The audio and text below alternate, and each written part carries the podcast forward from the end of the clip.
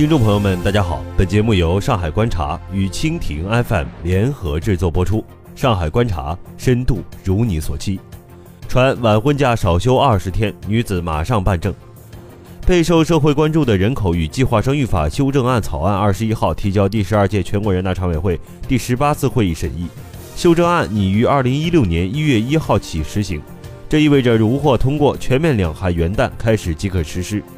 拟定自二零一六年一月一号起实行的修正案草案，将人口与计划生育法第十八条第一款修改为：国家提倡一对夫妻生育两个子女，符合法律法规规定条件的，可以要求安排再生育子女。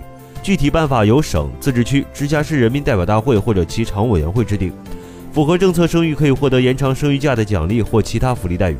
与此同时，修正案草案删除了对晚婚晚育夫妻可获得延长婚假、生育假的奖励或者其他福利待遇。草案如一时激起千层浪，有人欢喜有人忧。对此，四川省人大代表、市民和企业各有说法。啥子呢？晚婚晚育假可能就要取消了？为了赶上最后一波长婚假，逼得我要在本月三十一号扯证啊！十二月二十一号，陈女士在朋友圈里感叹，在同事的眼里，陈女士已经结婚了，只是婚假还没有休。其实她因为户口本没有更新地址，与身份证不符合，所以一直没有领到结婚证。听说有可能要取消二十天的长假福利，他一下着急了起来。听闻明年元旦后晚婚假有可能从二十三天变成三天的消息后，从事媒体公关行业的王小姐坐不住了，比现在少了二十天。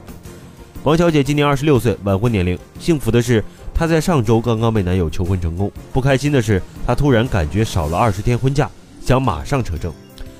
王小姐告诉记者，结婚已经是板上钉钉的事儿，家里父母也同意，只是还没定下时间。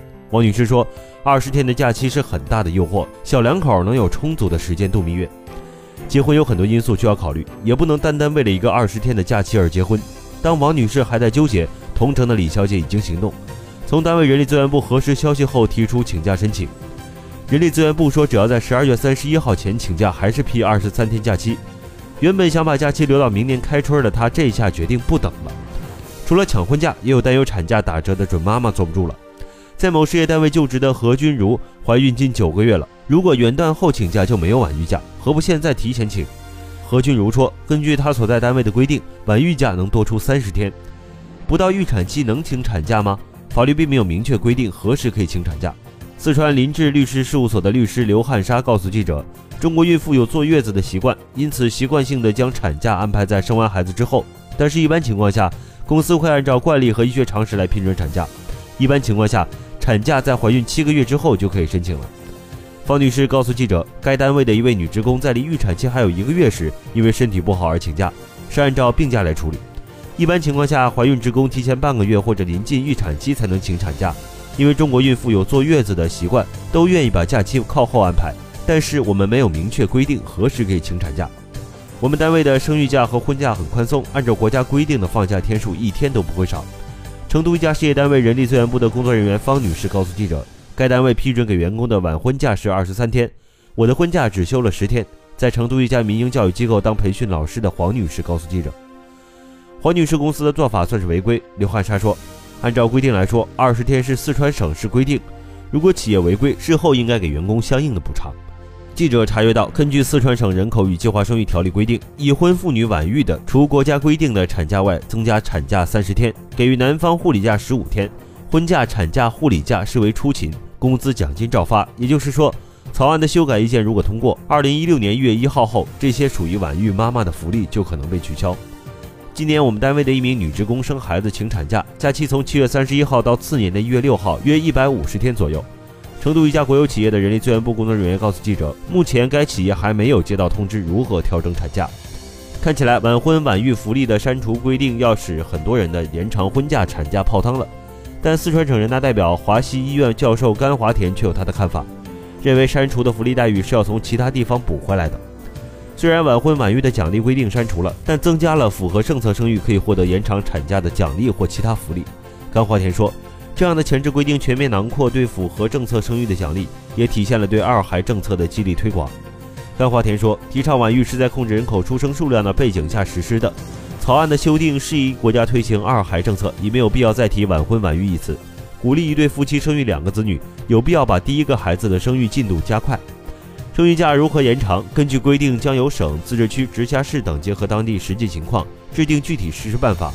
对此，甘华田有观点，认为符合政策生育获得的延长生育假奖励幅度可以参照过去对晚育生育假的奖励，比如也是控制在一个月。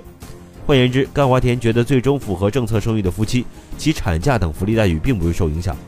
市民或许可以期待，过去不属于晚育的妈妈将因为符合政策生育，获得更多产假或其他福利待遇。而过去属于晚育的妈妈，只是换种名目获得延长生育假和其他福利待遇等。无独有偶，四川省人大代表、内江市第二人民医院护士长陈静也认为，删除的晚婚晚育奖励并不一定是新人吃的亏。一方面说明不再鼓励晚婚晚育或计划生育，另一方面是对生育的一视同仁。陈静说，删除晚婚晚育的特殊规定，对原来非晚婚晚育的夫妻来说是更公平的照顾，同时，夫妻符合政策生育增加的奖励或将补偿被删除的福利。陈静认为，接下来应该思考的是，符合政策生育可以获得延长生育假的奖励或者其他福利待遇要更加人性化。一味的延长假期是增加企业负担，但哺乳期的妈妈确实需要人性化的照顾。陈静觉得，给哺乳期的妈妈的福利待遇可以是灵活的上班时间，不安排加班和出差等。好了，以上就是本期节目的全部内容。